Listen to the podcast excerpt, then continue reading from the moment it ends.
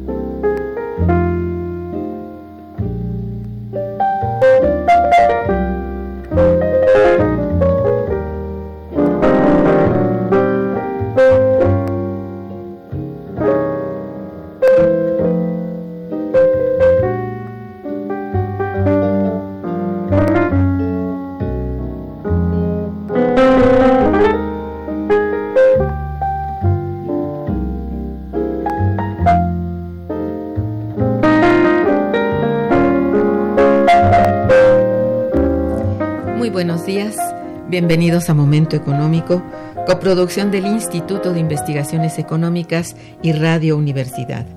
Les saluda Irma Manrique, investigadora del Instituto de Investigaciones Económicas, hoy jueves 12 de septiembre de 2019.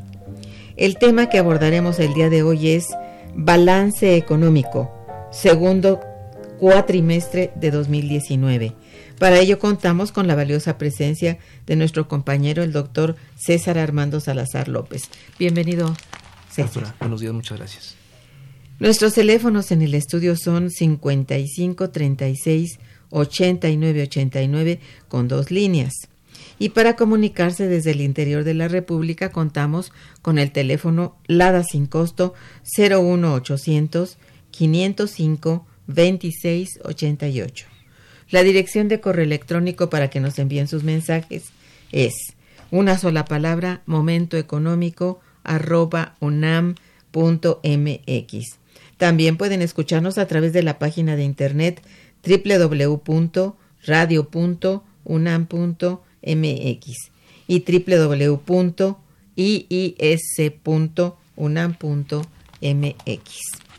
De nuestro invitado.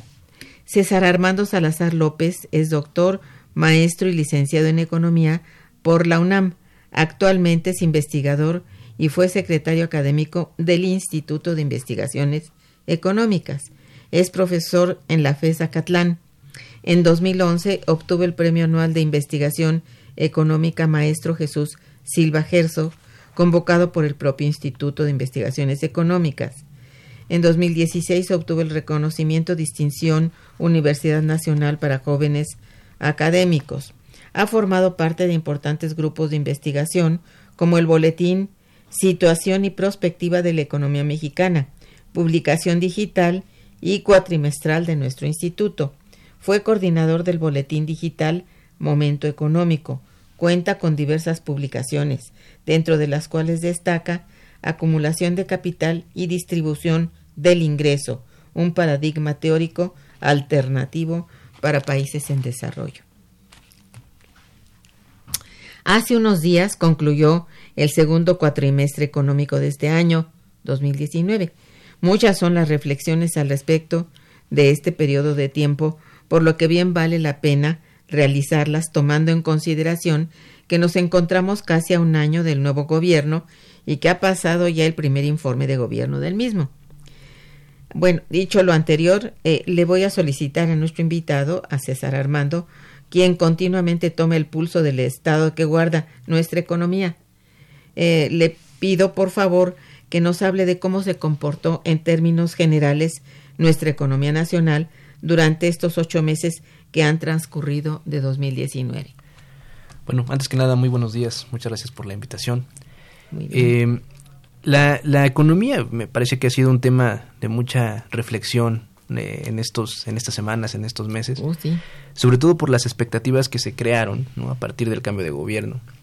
Y lo que hemos tenido, pues es que no ha habido grandes cambios respecto a lo que, a lo que fueron los inicios de otras administraciones. Entonces hoy, hoy día tenemos una, una economía que prácticamente no, no está creciendo. Eh, podríamos ahí considerar cómo medir el producto, eh, si, lo, si, lo, hacemos de forma eh, normal, como siempre lo hemos hecho, o si utilizamos cifras des, desestacionalizadas para poder, para poder eh, medirlo. Pero en, realidad lo que tenemos es que la economía no ha crecido, se ha mantenido estancada. Hay una, una, discusión sobre si hay recesión o no hay recesión, ¿no? es más bien una cuestión técnica, pero lo que sí tenemos es pues una, una economía que no, no, no crece lo que no crece y debería crecer, ¿no? Eh, en el sentido de que hay muchos, muchos huecos por llenar. Pero también es cierto que hay un contexto internacional de desaceleración. ¿no? El, eh, es muy se, cierto. Sí. Se, ha, han salido ya algunos analistas, ¿no? se discute si la economía estadounidense podría entrar en, en recesión. Se, se, se, observan muchos bancos centrales actuando eh, porque sus economías eh, están también desaceleradas. O la desaceleración como un fenómeno mundial me parece que es lo que tenemos hoy en día. México no puede apartarse de esas tendencias, aunque a México sobre todo le impacta el comportamiento de la economía estadounidense. Entonces, eh, me parece que en estos momentos que aún crece la economía estadounidense, México sí podría crecer un poco más eh, de, lo que, de lo que realmente lo está haciendo hoy, que es prácticamente nada. ¿no? Así es, porque está básicamente en cero. ¿no? Sí, sí, de, depende cómo se mida, depende cómo se mida, pero, pero sí es, es un, un, un, crecimiento muy marginal, sí, muy, muy, muy, muy, marginal. Sí. ¿no? Eh, bueno, ¿cuáles son a tu forma de ver los principales problemas económicos que ha enfrentado nuestra economía desde el inicio de este año y que se han mantenido hasta, hasta el segundo semestre, por lo menos, ¿no? Cuatrimestre, perdón. Yo, yo creo que la, la eh, hay, hay dos, desde dos aristas, pero el mismo fenómeno. Tenemos una caída muy importante en la inversión, ¿no? en la inversión privada y en la inversión pública, pública que se explican por diversas, eh, diversas eh, cosas. Pero en, en, el sentido de la public, de la privada, perdón, me parece que sí, el contexto de desaceleración internacional y que la propia economía mexicana lleve ya varios meses este, en desaceleración, creciendo muy poco o nada, eso sí, sí impacta sobre las decisiones de inversión ¿no? para, para los internos. Definitivamente. Eh, eh, sí. y, y, debemos recordar que el proceso de desaceleración se inicia desde 2018. A la mitad de 2018 sí la economía entra a un proceso de desaceleración gradual. Entonces, si las expectativas están sobre eso, no hay, hay incertidumbre. La, la incertidumbre es algo que siempre existe. Pero, sí. pero sí hay elementos que llevan a que se pueda eh, digamos, eh, ser, ser más intrépido, eh, los inversionistas puedan ser más intrépidos e intentar invertir.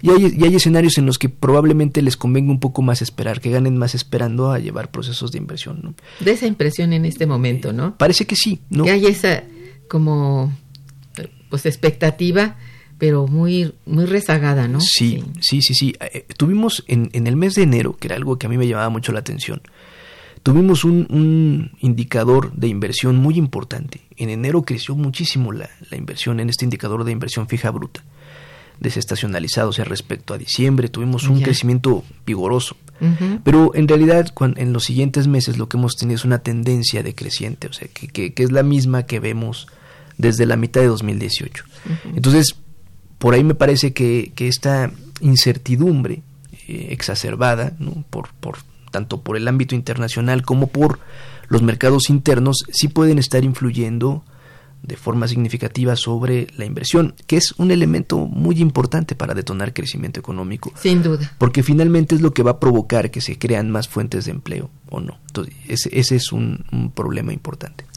Y por otro lado, la inversión, la inversión pública, ¿no? que eh, nos, nos, o sea, cuando llegan, siempre una, hay una nueva administración y hay nuevas formas de tomar decisiones nuevas, nuevas formas de incluso firmar un documento para autorizar algo, siempre hay una ralentización del gasto público al inicio de la administración. Me parece que estamos también en ese, en ese momento pagando esas consecuencias. Tenemos subejercicios muy importantes que algunos me parece que son eh, decididos, pero otros que efectivamente pueden estar ahí atorados por alguna firma, por algún proceso burocrático que se atora, por la falta de no salir a tiempo con las licitaciones, con las reglas de operación de ciertos programas. Entonces, también por la parte pública tenemos una ralentización de la inversión. Entonces, si, si juntamos todos estos elementos, pues lo que nos da es que no tenemos un ambiente propicio, no, no, tenemos, no tenemos un ambiente propicio para generar empleo porque no hay inversión, no hay acumulación de capital, que es, como lo, reitero, una variable muy importante para determinar el crecimiento. Tienes mucha razón respecto a esto de que eh, la habiendo, habiendo el, gobierno aprobado un presupuesto, se presentan varios subejercicios y no es con este gobierno solamente. Digamos que en el desde el gobierno anterior era muy notable el, los subejercicios en que cayó el, gobierno, pero no eran tan fuertes o no eran tan eh, divulgados, por decirlo así, y no parecían ser los que afectaban, y se afectan muchísimo. Es decir, el, el hecho de que no se ejerza el presupuesto tiene, como dices tú, muchos elementos o factores de por medio que habría que considerar, ¿no?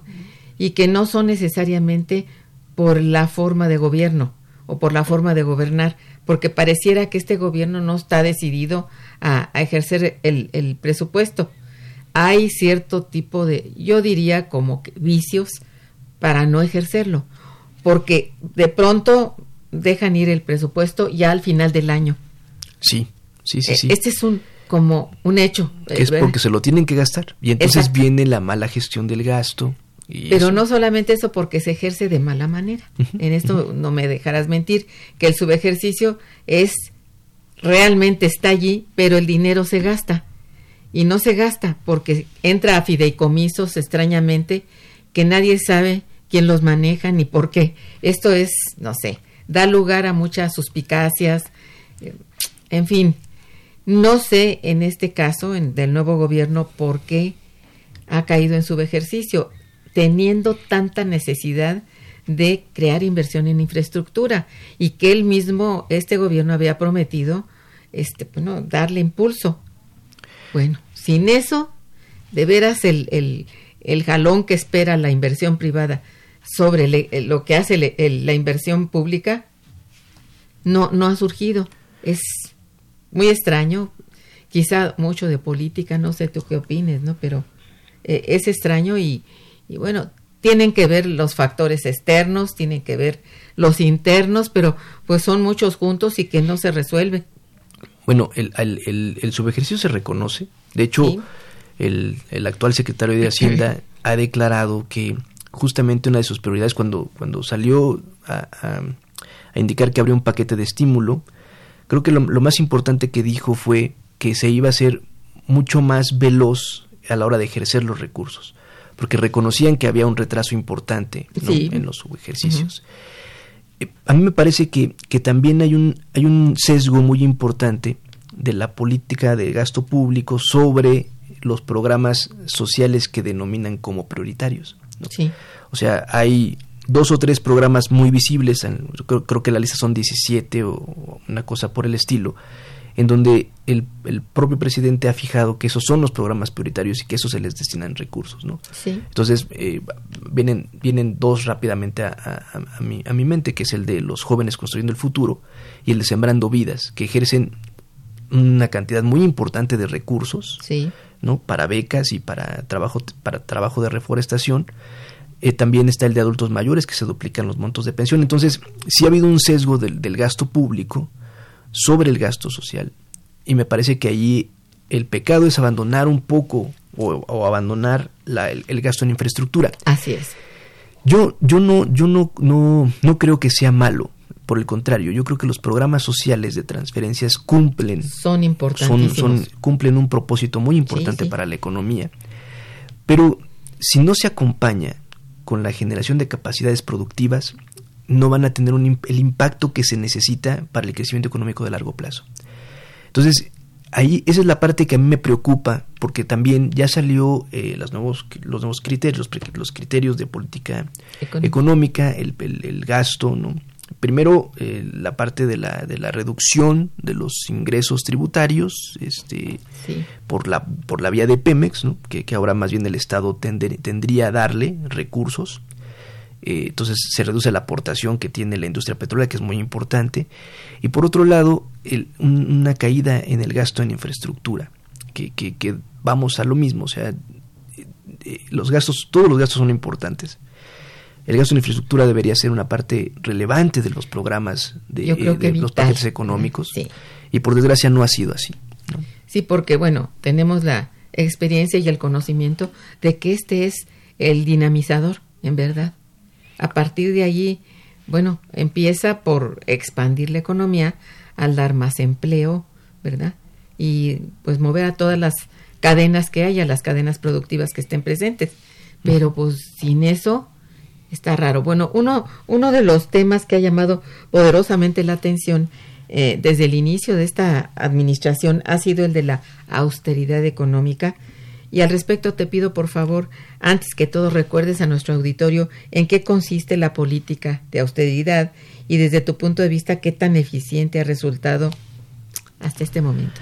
Bueno, cuando hablamos de austeridad fiscal, hablamos de un adelgazamiento del Estado en general, ¿no? O sea, que, que, si el Estado tiene un tamaño importante en términos de la generación de empleos, de las actividades que realiza, pues ser la austeridad de ser este adelgazarlo y, e intentar que, hacer con menos más no que esa es como el gran la gran la gran cosa. A mí me parece que, que, en el caso mexicano está un poco eh, malentendido el concepto de, austeridad eh, yo yo creo que eh, digamos lo, lo que hizo el gobierno fue eh, una, una, de las cosas que, que, fueron más visibles fue el recortar plazas que no tenían base, o sea, que plazas de, trabajadores honorarios. Entonces tuvimos incluso muchas manifestaciones de trabajadores del SAT, de, de, diversas instituciones a donde ya no se les renovó el contrato. Eh, también hubo una serie de políticas que la austeridad enmarcada sobre los gastos suntuarios que podían tener ciertas dependencias, ¿no?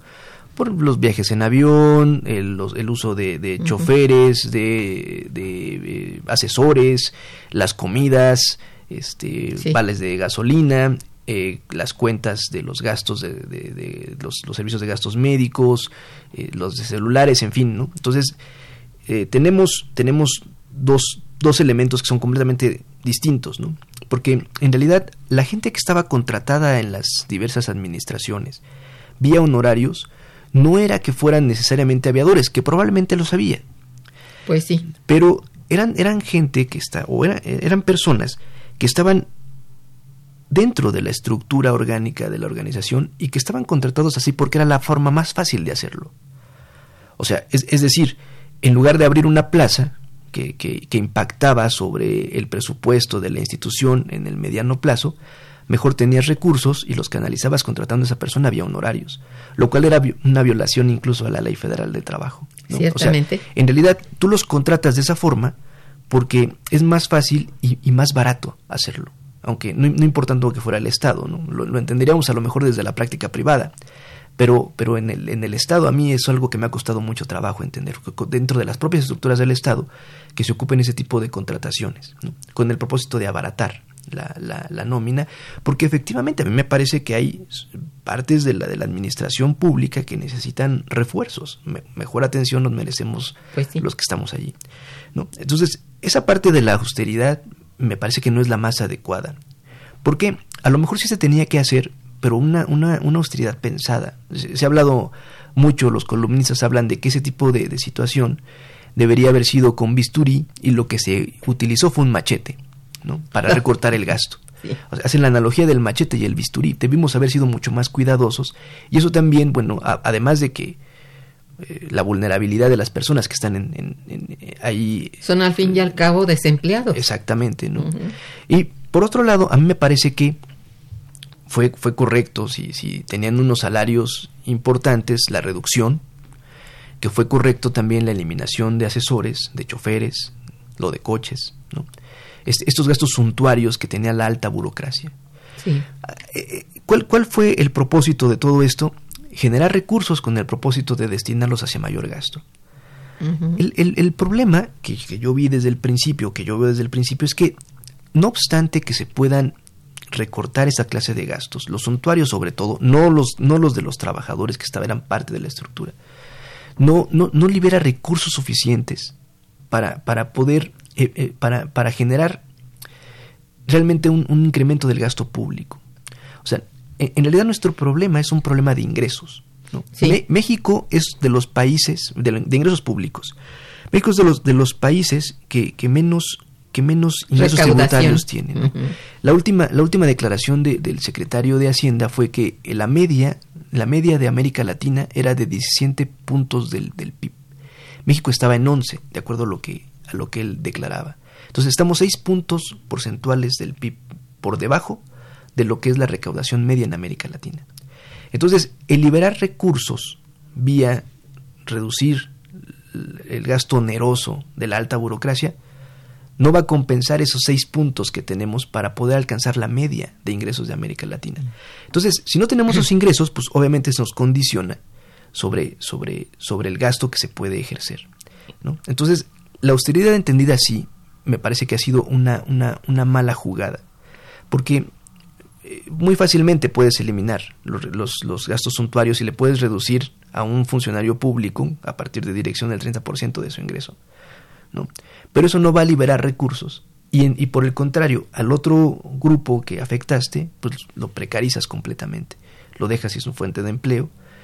Y me parece que el Estado sí debería estar preocupado por todos, por toda la población. No, no, no, hay, no, hay, no hay buenos y malos. No hay aquellos que, que viven del presupuesto y no viven del presupuesto. O sea, Mm. me parece que las políticas debieron haber sido mucho más cuidadas. ¿no? Porque también pensemos, pensemos en, en, en, en algo. Un, un burócrata que ganaba 70 mil pesos, ¿no? que tenía su vida, eh, este, pues, digamos, relativamente, un- un- un- es un ingreso muy importante. Pero igual, la vida en esta ciudad no es tan barata. ¿no? Recortarle, recortarle el salario y además recortarle o quitarle el seguro de gastos médicos, cuando en realidad los servicios médicos públicos de este país son bastante precarios. Pues me parece que, que, que, que debieron es pensarse, duro, que debieron duro, pensarse sí. mejor las políticas. En un contexto en donde los servicios de, de- de los servicios médicos, los servicios de salud nacionales están pasando por problemas importantes por el no abastecimiento de, incluso de medicinas básicas, ¿no? Entonces, Hay varias partes en el, digamos, en el ciclo de mismo de la economía que se ven recortados por, por una serie de acciones que no están, no se compadecen con el total. Entonces, romperle al, al ciclo ciertas partes hace mucho desorden y provoca muchísimo más problema que el que había, la verdad. ¿Mm? sí, eh, a mí, me parece que, que, que debió pensarse más las, las Creo que las- sí, las- tienes razón en eso. las sí. acciones de política pública, porque no, digamos, destinarlos, me, me parece muy loable destinarlos a los, estos programas prioritarios sociales, pero se descobijó a los demás, ¿no? Debíamos, debíamos tener políticas que intentaran cobijar a todos. No, no, re- no reducir el nivel de vida de los que tienen un nivel de vida mejor, sino elevar de los que están El de abajo. los demás abajo, sí. O sea, elevar el piso, no bajar el techo. Eso, eso me parece que es una, una condición de la política pública de que, que debíamos recuperar. Ahora, también hay, hay que decirlo, eh, es- eh, estamos al menos ante un gobierno que está tomando decisiones. ¿no? Sí. Eh, podemos no estar de acuerdo, pueden este, no gustarnos, pero sí también tenemos que dar el beneficio de, de- de ver qué ocurre con esas políticas. Sí, ¿no? eso es cierto. Yo estoy de acuerdo contigo en eso, sí. Realmente, este, la ruptura, digamos, de del nivel de vida de, de muchas personas estuvo durísimo. Es demasiada gente que ha quedado desempleada a nivel de, de- del sector público. Sí. Entonces, pues, bueno, y eso pensar es por casa, aquí por casa empiezo por recortar, perdón, estuvo duro eso. La verdad que la queja de mucha gente, pues no tiene su principio. No puedes quedarte sin ingresos de buenas a primera. Sí, Sí, sí, o sí. pensar en dónde quedan acomodadas esas personas, ¿no? Ciertamente, como tú dices, habrá muchos que son aviadores, pero eso no es la mayoría del, del personal. Yo creo que no. No, el, el que no era el que iba y hacía su trabajo y que estaba en condiciones precarias de contratación porque no tuvo suerte, porque también eso importó, porque no tuvo el contacto adecuado, se quedó sin trabajo. Así es. Bien, estamos en el programa Momento Económico, transmitido por Radio Universidad, conversando eh, sobre el balance económico del segundo cuatrimestre de 2019 con el doctor César Armando Salazar López. Vamos a hacer una breve pausa musical y regresaremos. Quédense con nosotros. Está escuchando Momento Económico.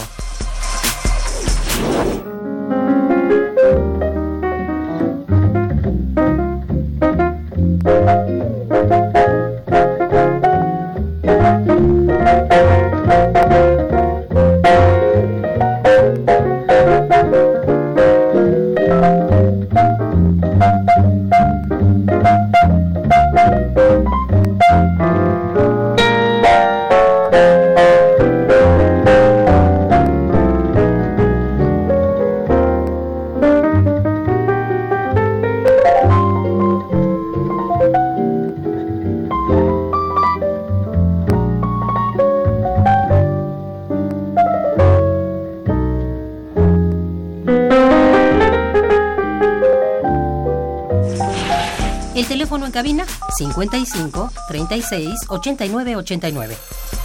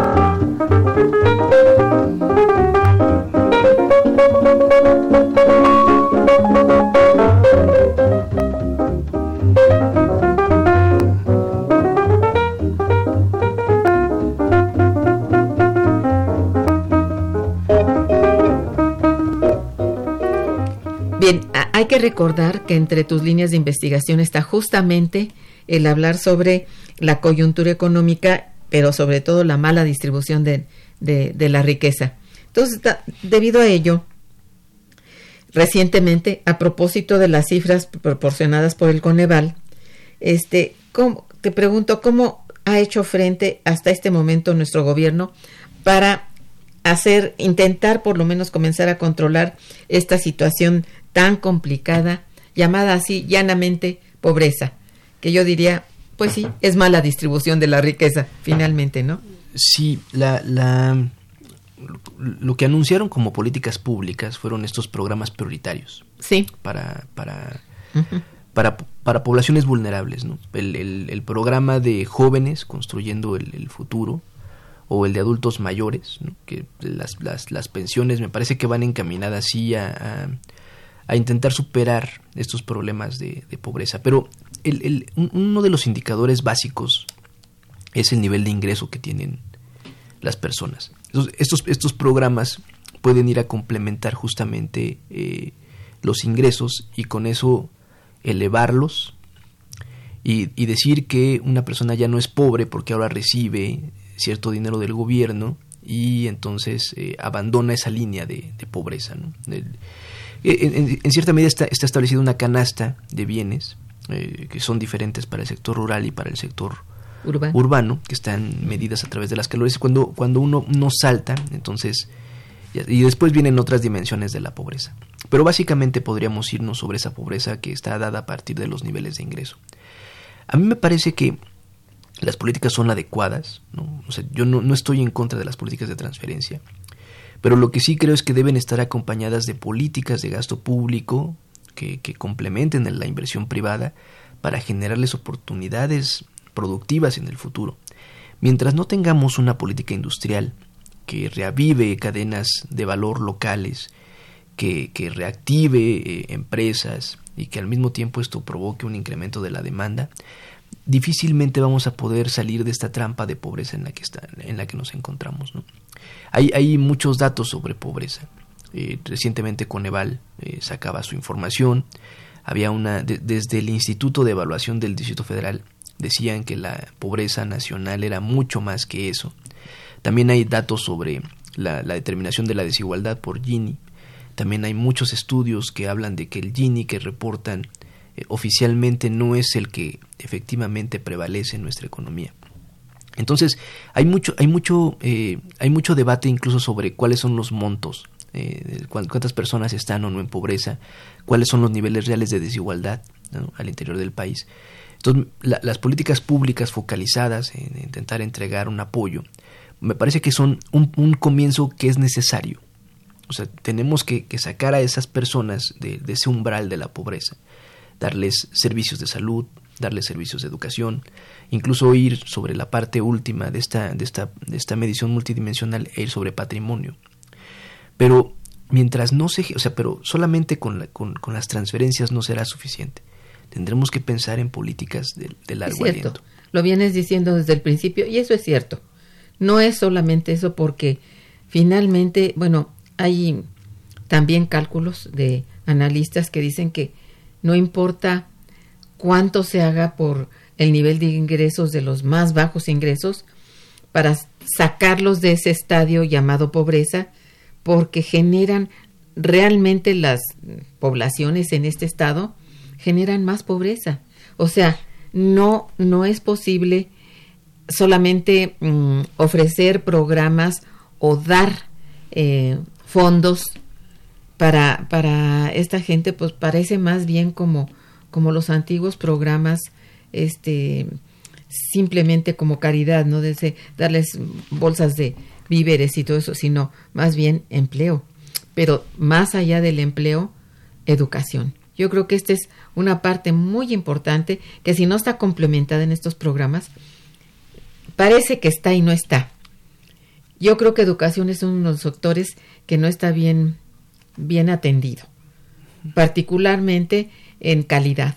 Entonces eso sí nos tiene que preocupar.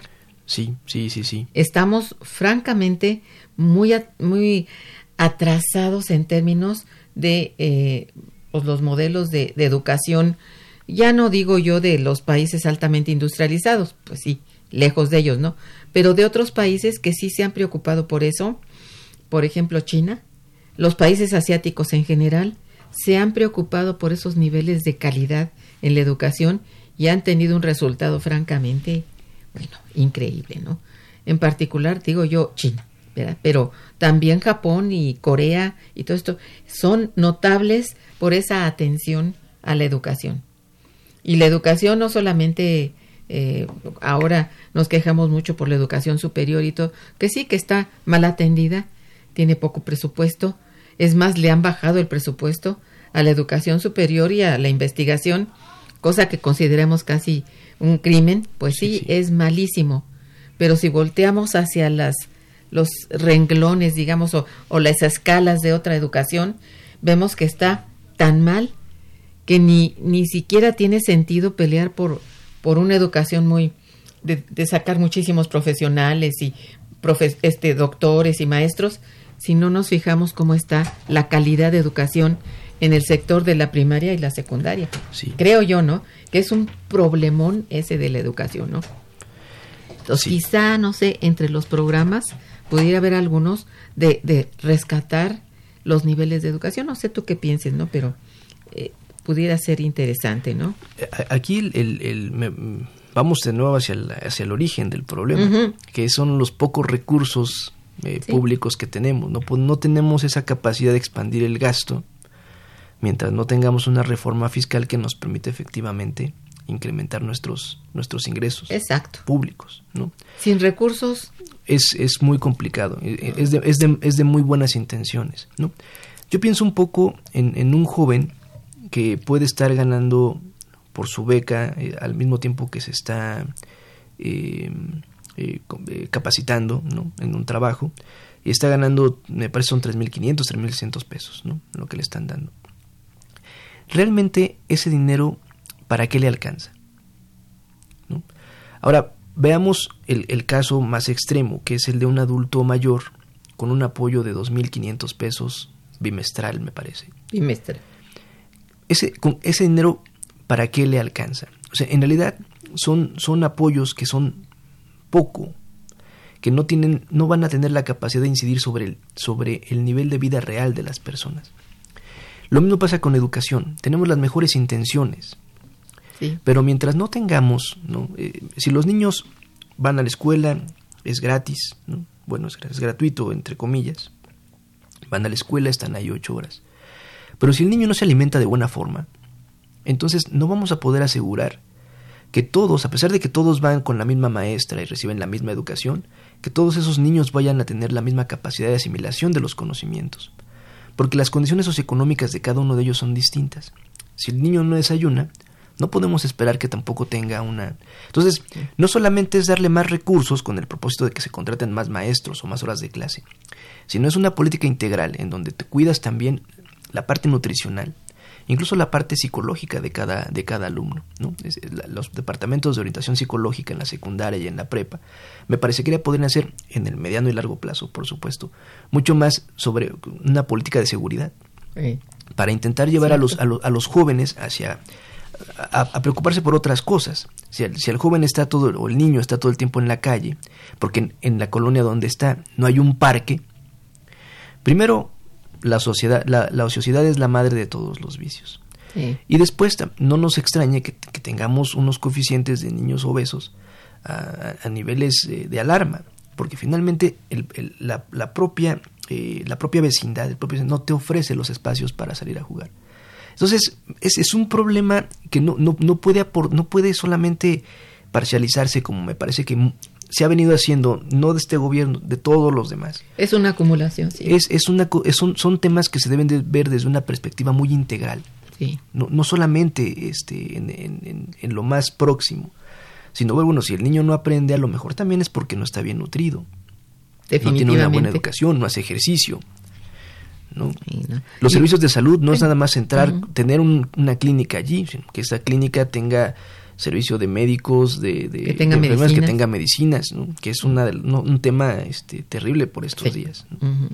Sí, es que los problemas son muy, muy diversos y en particular tú dices muy bien, es la falta de recursos para aplicar dentro del presupuesto a todas las vertientes, a todos los sectores. Porque si no se tiene para todos los sectores, pensar en que pobrecitos, los más pobrecitos, vamos a darle a los viejitos, a los pobrecitos, a los niños. Bueno, sí, nada más que son al mismo tiempo resultado de muchos otros problemas. El estado en que se encuentra la vejez o en que se encuentran los niños tiene su origen en falta de recursos, sobre todo de recursos que el Estado pueda recaudar. Y eso vamos a la mala distribución del ingreso. Nuevamente regresamos casi al mismo punto en que en si a los más ricos no se les obliga a pagar sus impuestos, estamos mal. Y no estoy viendo muy claramente eso. Eh, también es eh, sin, sin comenzar por la parte lógica que es cómo obtener los recursos, pues no. Ahora se está pensando en grabar y ya está todo el mundo, pero eh, espantado y que ahora sí hay impuestos, pero entonces bueno, sin impuestos cómo? Sí, yo yo lo que tengo ahí una una digamos un análisis. Yo ni siquiera pienso que se deban incrementar las tasas de impuestos. Debería haber unos cortes de para asignación de impuestos distintos a los que tenemos, porque ya no corresponden a la realidad. Es muy cierto. Que, que va justamente del lado de que una persona puede estar ganando en, el, en un trimestre, ¿no? Eh, no sé, un millón de pesos, mientras que otra persona puede estar ganando 200 mil y en este y en este trimestre ambos pagan proporcionalmente lo mismo o sea todos pueden llegar a la misma tasa pero no es lo mismo ganar un millón de pesos que ganar 200 mil pesos con todo y que son ingresos muy altos sí. entonces ya tenemos sobre todo en el último decil deberíamos establecer reglas más claras de cómo pagar impuestos y que sean efectivamente progresivos hacia los que más Eso, progresivos. Eh, eh, ya tenemos la posibilidad de hacerlo, hacer un análisis mucho más completo porque Hacienda ya da a conocer las, las eh, declaraciones fiscales. Entonces, sí podríamos ir sobre esa vía. Pero a mí me parece que hay otro, otro punto que no se toca muchas veces, que es el gran tamaño de la economía informal. O sea, gente que a lo mejor no tiene un, grandes ingresos, pero que si estuviera en el mercado formal estaría pagando una cuota sobre de, de, de impuestos sobre sus ingresos y que por alguna circunstancia no la paga. Ahora, ¿Qué tendría que hacer el Estado para poder traer a esas personas a que vinieran voluntariamente y pagaran sus impuestos? Me parece que una, una forma importante es ofrecerles servicios, ¿no? Ofrecerles servicios de salud, ofrecerles servicios de educación y sobre todo a, aquellas personas que están en la informalidad y que viene un problema importante de pensiones, poder decir que a partir de, los, de las cuotas que también hacen de contribuciones tributarias pueda generalizarse un sistema de pensiones universal hacia el futuro, porque eso es, algo, es, un, es una bomba de tiempo si, si, consideramos que solamente el 30%, una tercera parte de la población ocupada pueda efectivamente tener una pensión que no va a ser digna al final de su vida laboral. Ya no es. Ya no lo, ya no, ya no lo es, lo va a ser menos. Así por la forma en la que se está eh, manejando el, el, el, sistema de pensiones, por las reformas que hubo y porque simplemente el Estado no va a tener los recursos suficientes, aunque lo, aunque lo quiera, para tener, eh, para poder atender ese gran problema que viene de pensiones en el futuro.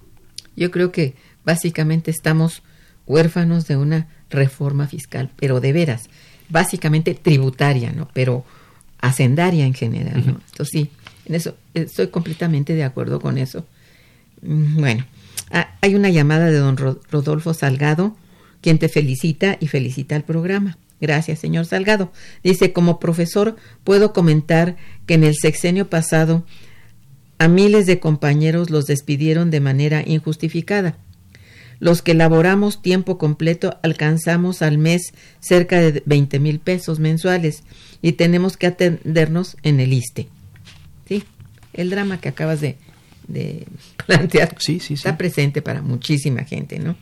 En fin, bueno, entrando de lleno al tema que nos debería ocupar desde hace rato, es acerca de qué aconteció en el segundo cuatrimestre de, 10, de 2019 en la totalidad de la economía según los indicadores económicos más relevantes. Bueno, a mí me parece que, vale la atención rescatar el comportamiento que, ya indicamos, el de la inversión, y vale la pena rescatar el comportamiento del consumo. Sí, muy bien. ¿no? Como, como, como elementos que son eh, pues muy relevantes en términos de la demanda. Están explicando un porcentaje muy importante de la demanda total. Lo que tenemos, eh, digamos, la, información que, que, que, tuvimos es que en, en, hubo, hubo algunos meses, en, mayo me parece, hubo una caída del, del indicador de consumo eh, privado en, el país.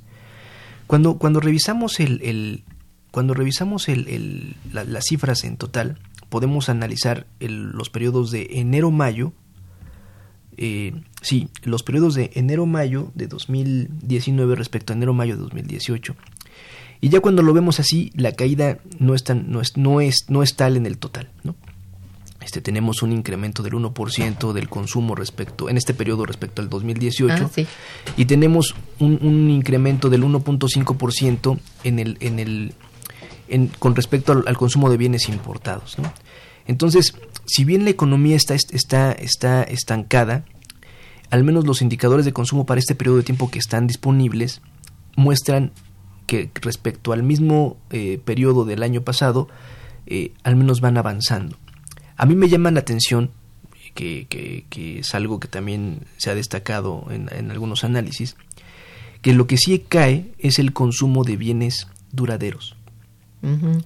O sea, es decir, el, el, la definición de un bien duradero es que hay un es, es, un bien que se compra y que tiene una vida útil de más de un año. ¿No? Uh -huh. Entonces ponen siempre como ejemplo un auto, ¿no? que, que, es significativamente una inversión importante para, para cualquier familia, pero también eh, lavadoras, este, refrigeradores, en sí, fin. Claro.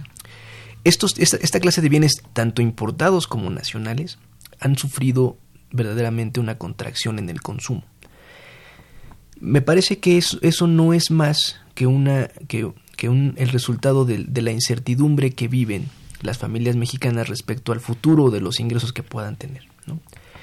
eh, eso eso a mí me llama la atención o sea finalmente no se no se ha contraído el consumo en volumen respecto o sea, en, en los indicadores que tenemos respecto al mismo periodo del año anterior pero sí tenemos en su contenido eh, exacto dentro al interior un, un, un indicador que nos podría sí ver, hacer ver que, la, que las personas en general, el común, están guardando un poco las expectativas porque no, no, no, conocen bien el futuro. Y ese es el peor de los escenarios, la incertidumbre completa, la poca confianza que pueda haber. Eso sí. Pero por otro lado, cuando, cuando revisamos los indicadores de, de, de confianza empresarial, me llama mucho la atención que estos, eh, digamos, son todavía optimistas.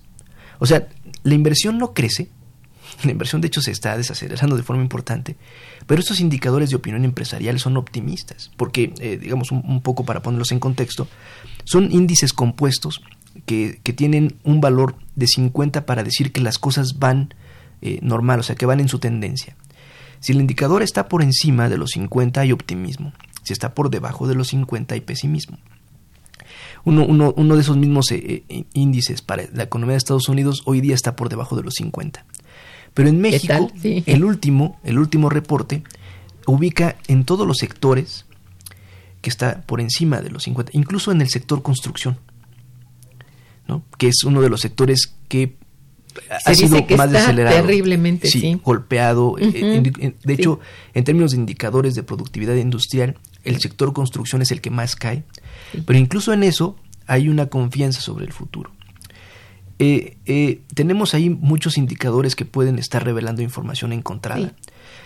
Lo, digo, lo, lo, que es un hecho es que la economía hoy, hoy día se encuentra estancada y que la, los consumidores tienen poca confianza en el futuro, sobre todo en, cuando, cuando alguien teme perder su empleo o que se reduzca su salario, ¿no? que se vean reducidos sus ingresos en general, sí. pues lo único que se genera menos, es, la, es, incertidumbre. ¿no? Sí.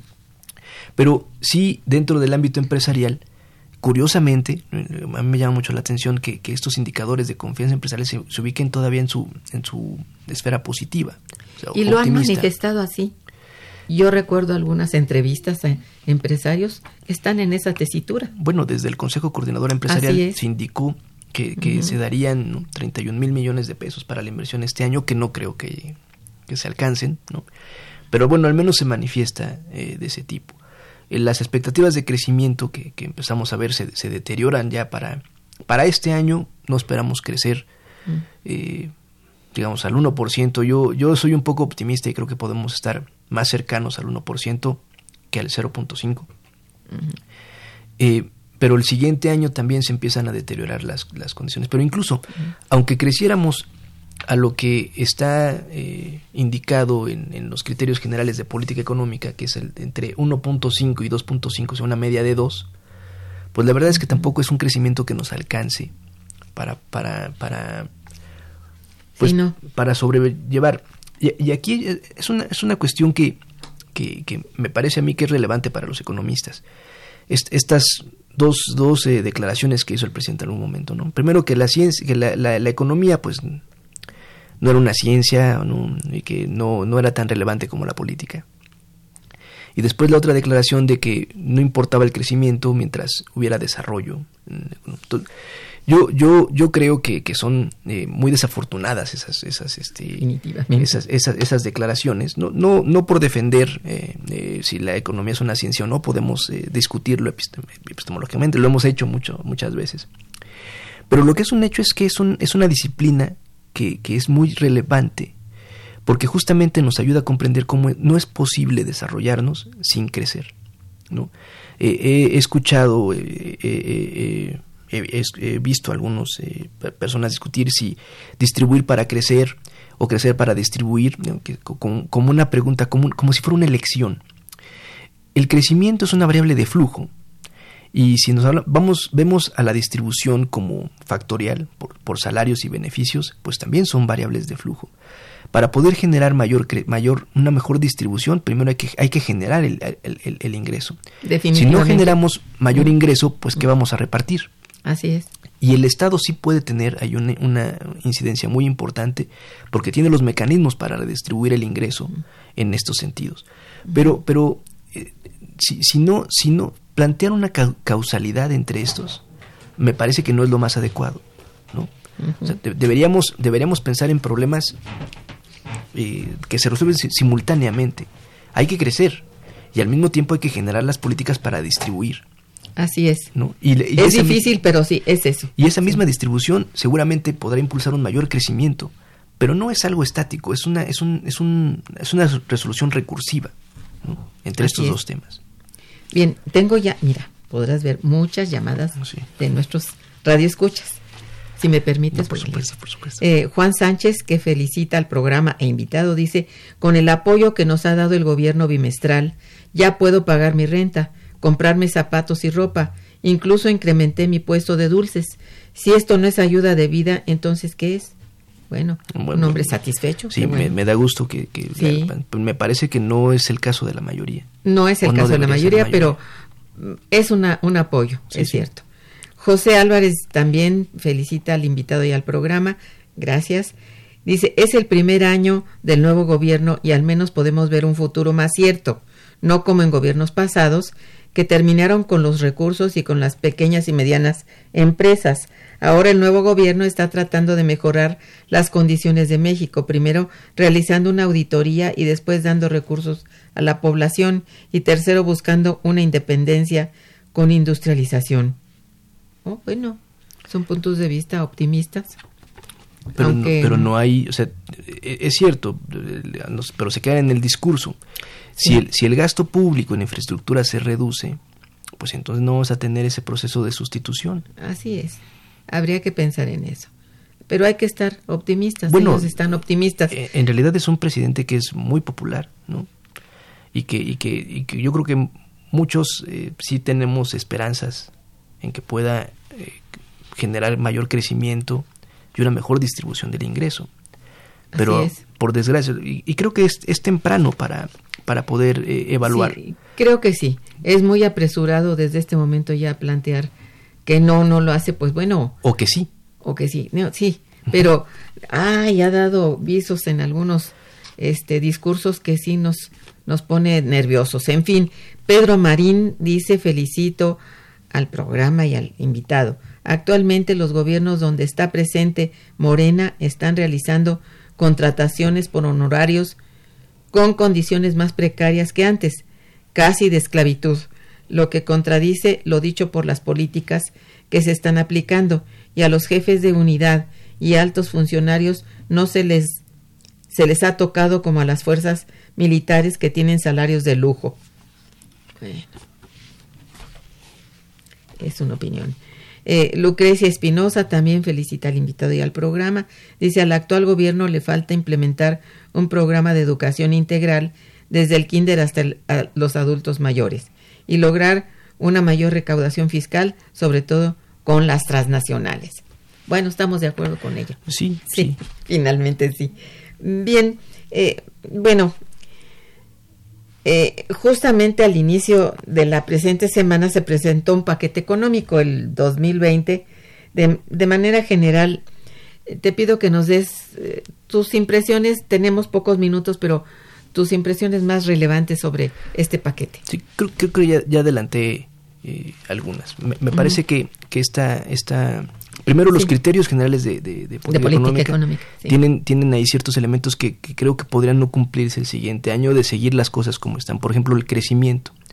Entonces, si no se cumple nuestra, nuestra, nuestra, nuestro pronóstico de crecimiento, tampoco se puede cumplir nuestro pronóstico de, recaudación tributaria, que es un indicador que ya cayó el mes pasado.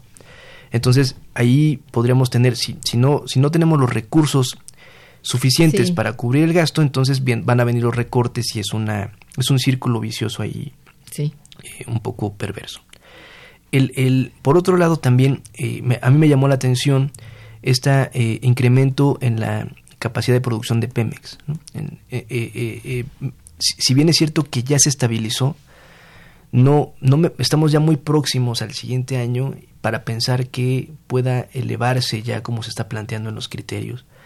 Eh, y eso también tiene un impacto sobre la recaudación, sobre los ingresos disponibles ¿no? para eso. Entonces, volvemos al punto. Es, es un poco vulnerable la parte de los ingresos. Por el lado del gasto, bueno, eh, lo que más llama la atención es la reducción de los gastos de infraestructura, incluidos aquellos grandes proyectos de infraestructura que, que me parece han vestido al, al, gobierno, que es la refinería, el aeropuerto y el tren Maya. A los tres, a los tres proyectos se les recortan los recursos. Entonces, eso también llama un poco sobre eh, eh, que no, será como muy, muy fuerte el crecimiento de la infraestructura para el siguiente año. Entonces, eh, a, mí, a, mí, me parece que, que, en términos de lo que las consultoras pueden analizar, el, el, proyecto de presupuesto es responsable, pero de ninguna forma va a ser un elemento que nos induzca a un mayor crecimiento económico. Y es que tenemos que volver a, también a que tenemos un contexto de desaceleración internacional. Si no se prenden los motores internos de la economía vía la política fiscal, pues no, no podemos tener eh, condiciones para crecer, sobre todo al 4%, como fue la, la promesa. Convengo completamente con eso que estás diciendo. Ese es un argumento que nosotros venimos manejando, pues desde hace tiempo, ¿no? Particularmente ahora con el cambio de gobierno, fue muy bueno, sorpresivo el, el tipo de, de, finanzas públicas que se implementó.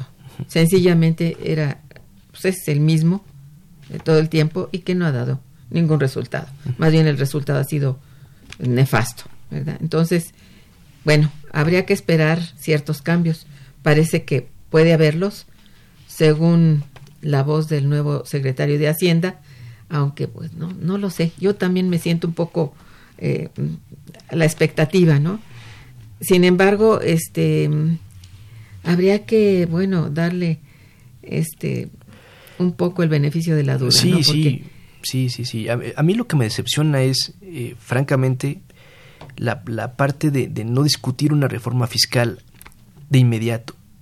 Es, lo más importante. bueno, igual pienso, sí. Y, yo, y yo creo que ni siquiera hay que discutir un, un incremento eh, de los impuestos sino ver, hacer más amplia la base tributaria, ¿no?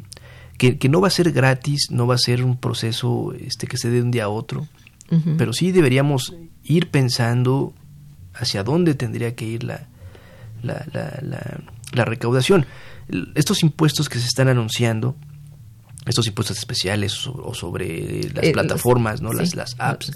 O sea, sin duda que es, es, un, es un paso, se discute, se ha discutido en todo el mundo. Pero en México tenemos una gran debilidad de, de, recaudación de ISR. Deberíamos ir sobre eso, a, Yo creo encontrar los problemas fundamentales, aunque sea más difícil. Pero si no es este gobierno que tiene justamente, como acabamos de ver, una, una, un gran apoyo social, pues entonces, ¿qué gobierno lo va a hacer? Ay, sí, bueno. César, eh, creo que ha sido muy importante que nos hayas hablado sobre esta, este punto de vista, esta opinión que tú tienes, manejando continuamente esos cálculos y esos indicadores cuatrimestrales. Yo te agradezco mucho tu presencia, tus opiniones y también a nuestros radioescuchas su intervención y sus opiniones también. Em, bien, pues lamentablemente se nos terminó el tiempo y doy las gracias, muy cumplidas, tanto a ti como a los radioescuchas. Estuvo en los controles técnicos Socorro Montes, gracias. En la producción Santiago Hernández y Araceli Martínez. En la coordinación y, y conducción una servidora, Irma Manrique, quien les desea muy, muy buen día, pero mucho mejor fin de semana. Momento económico. Radio UNAM y el Instituto de Investigaciones Económicas presentó Momento económico.